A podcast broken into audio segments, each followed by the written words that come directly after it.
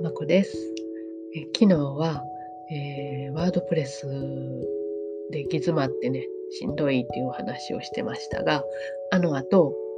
ちょっと休憩して、ちょっとギターとか弾いて、気分転換した後、もう一回取り組みました。で、やっと、えー、ヘッダーロゴと、えー、メニューとサイドバー設定まで終わりました。これでも一番、こう、難しいところのピークは超えたのかなっていう気がします。やっと記事が書けそうです。うん、ちょっと、あの、気分的にね、えー、楽になりました。まあね、このしんどいことも後からはいい思い出になるかなと思います。はい。というわけでまた今日も引き続きやっていきたいとは思ってるんですけど、はい。では今日はちょっと違う話をして、えー、私前から言ってるみたいに、英語のスピーチをする、えー、練習をするクラブに入ってるんですけど、えー、最初はね、なんで入ったかっていうと、英語スキルアップのためだったんです。単純に、うん、英会話力をつけたいと思って入ったんです。で、あと、まあ、人前で話すのもすっごい苦手だったんで、まあ、これもで、え、学べるなら一石二鳥かなと思ってやってました。で、まあ、もうそろそろ3年経つんですけども、今はね、英語よりもこうスピーチを学ぶこと自体の、えー、このメリットに気づいて、最近はね、よりスピーチスキルを磨くことに力を入れるようになってます。で、スピーチっていうのはね、このパブリックスピーキングですけど、えー、の、えー、最終的な目的は何かっていうと、聞いてる人に、えー、変容を促す。まあ、聞いてる人がこれを聞いて行動を起こせるとか、え何かね、こう、次へつながるっていう、え、ことに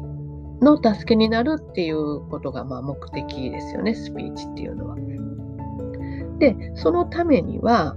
えー、そのスピーチが説得力があるものでなかったらダメだし、あとそのためには論理的に話す力、で、あとそのスピーチの構成を考える力っていうのが必要になってきます。あと、えー、限られた時間の中でね、話をまとめるっていう要約力ですね。これも身につけないといけないですね。で、この私にとっては今、要約力っていうとこが課題なんですね。え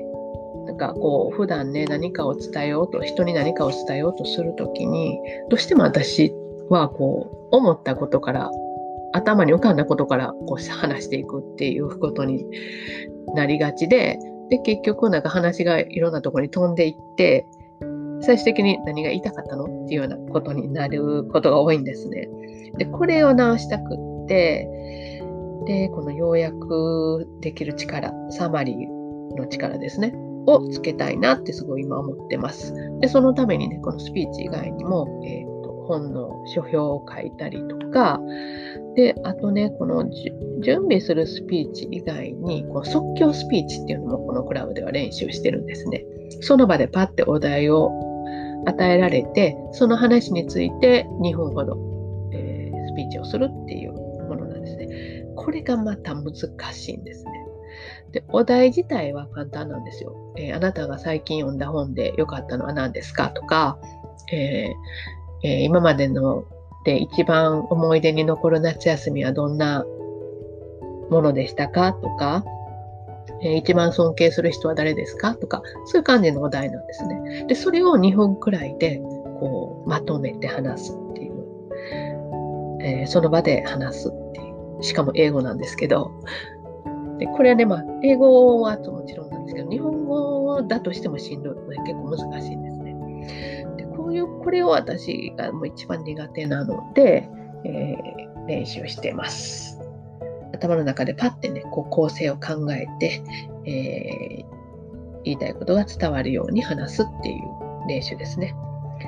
はいまあ、こんな感じで今練習してます。でね、この配信自体はね、このスタイフの配信自体はね、気楽にやりたいので、スピーチみたいにするつもりは全然ないんですけど、まあ、スピーチ作るのに本当に私すごい時間かかるので、毎日配信が無理になってしまうので、そこまではしないんですけど、まあ、このスキルをね、えー、ちょっとでも活かして、えー、少しでもね、聞きやすい配信にしていきたいなとは思っています。はい。というわけで、今日は私がスピーチの練習をする理由という話をしました。ではまた次回までごきげんよう。